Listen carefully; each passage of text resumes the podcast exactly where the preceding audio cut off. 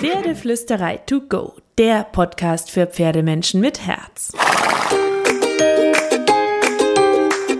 Heute mit dem einen Puzzleteilchen.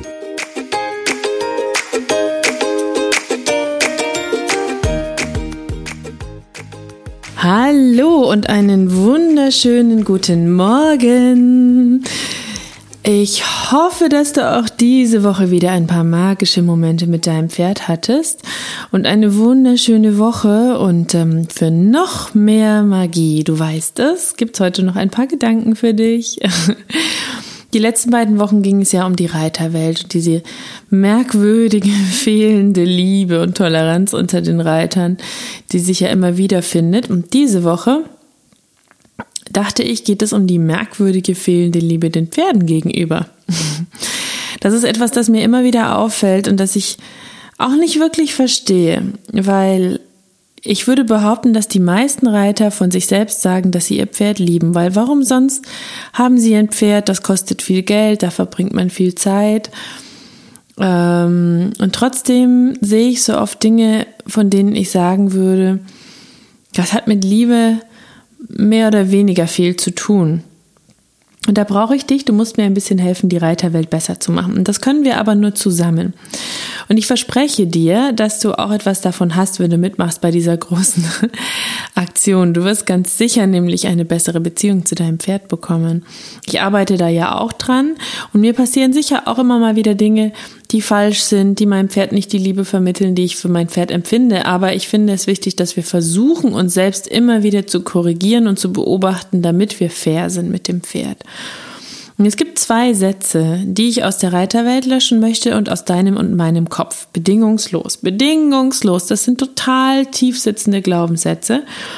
Und vielleicht möchtest du ja auch diesen Podcast weiterteilen mit der Bitte an all deine Reiterfreunde, diese zwei Sätze aus ihrem Kopf damit aus der Reiterwelt zu streichen.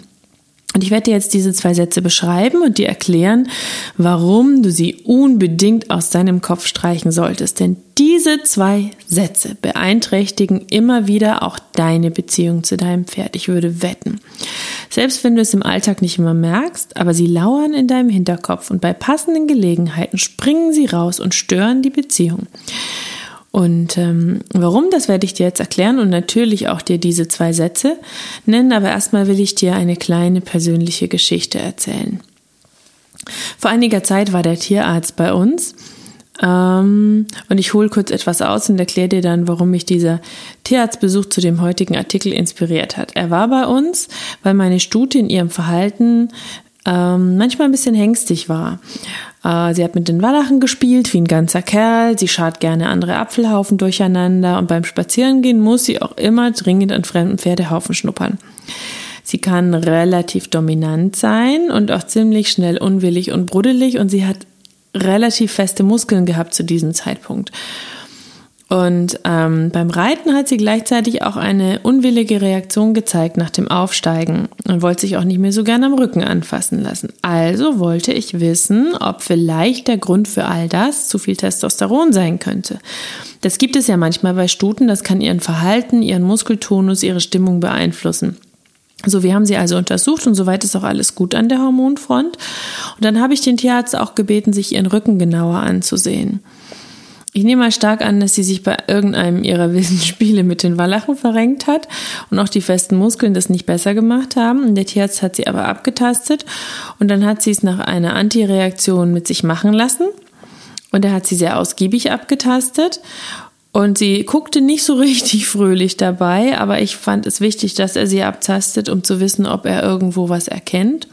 Und sein Fazit war, der Gaul verarscht sie doch, der hat gar nichts, der bildet sich das nur ein. Einfach draufsetzen und losreiten. Das Pferd wird sich dann schon einkriegen. Habe ich auf den Tierarzt gehört? Du ahnst meine Antwort wahrscheinlich schon. Nein. Und das, obwohl er eigentlich auch ein guter Tierarzt ist. Weil ich glaube nicht, dass das Pferd den Menschen verarscht. Aber Tierärzte Off-Topic, sorry, falls jetzt Tierärzte hier zuhören, nicht alle sind so, aber wollen dann doch ganz oft, weil es auch oft der Kundenwunsch ist, das Pferd wieder zum Funktionieren bringen. Und das ist der Satz, den ich zusammen mit dir unbedingt und für ewig aus der Reiterwelt löschen möchte.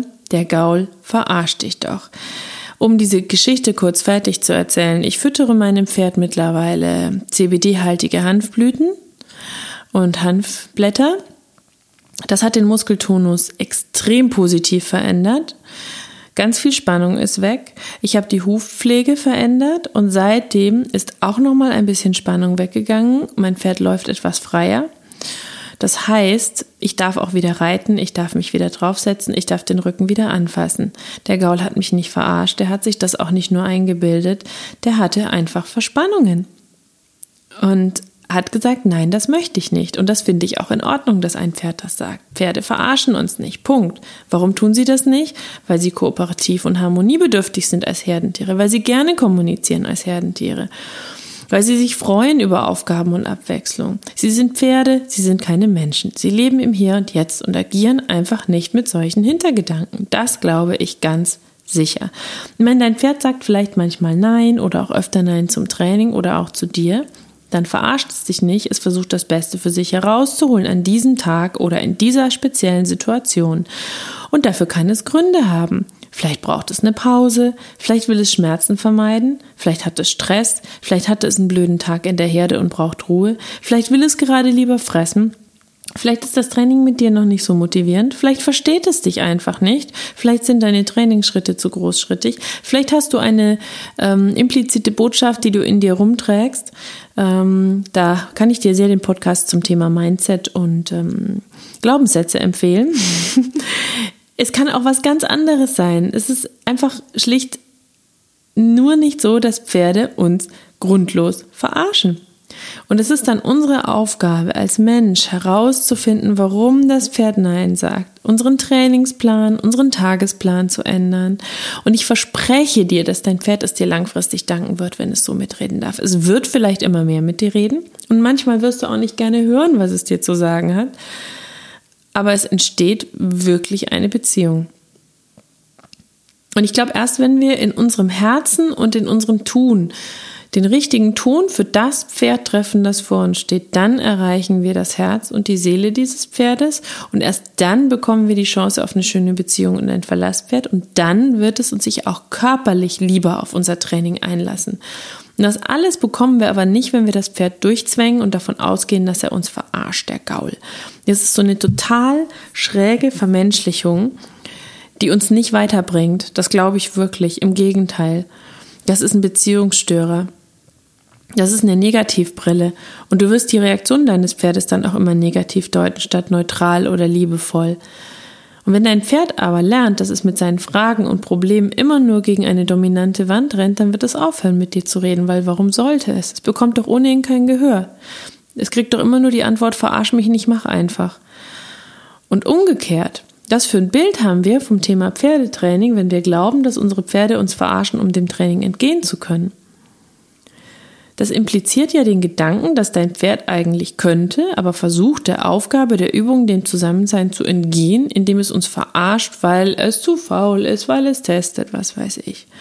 Und wenn ich jetzt ständig davon ausgehen müsste, dass mein Pferd etwas nicht macht und sich weigert, um mich zu verarschen und dem Training zu entgehen, dann würde ich ehrlich gesagt ganz schön intensiv über mein Training nachdenken.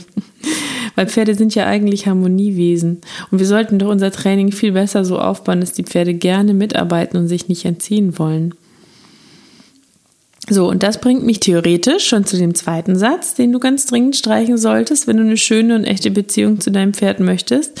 Aber bevor dieser Podcast jetzt zu lang wird, gibt es den zweiten Satz nächste Woche für dich. Wieder Dienstag, wieder 6 Uhr morgens. Ich hoffe sehr, dass wir uns dann wieder hören. Und wenn dir der Podcast gefallen hat, dann hinterlass mir doch ein Like oder eine Bewertung, weil ich liebe die Bewertung. Ich freue mich über jede einzelne. Ich lese sie alle durch. Sie sind mein persönliches Leckerli. So, jetzt bin ich gespannt, wie dir der Podcast gefallen hat. Ich hoffe, wir hören uns nächste Woche wieder und wünsche dir bis dahin eine wunderschöne Woche mit deinem Pferd. Und vor allem kraul deinem Pferd einmal dick und fett das Fell von mir.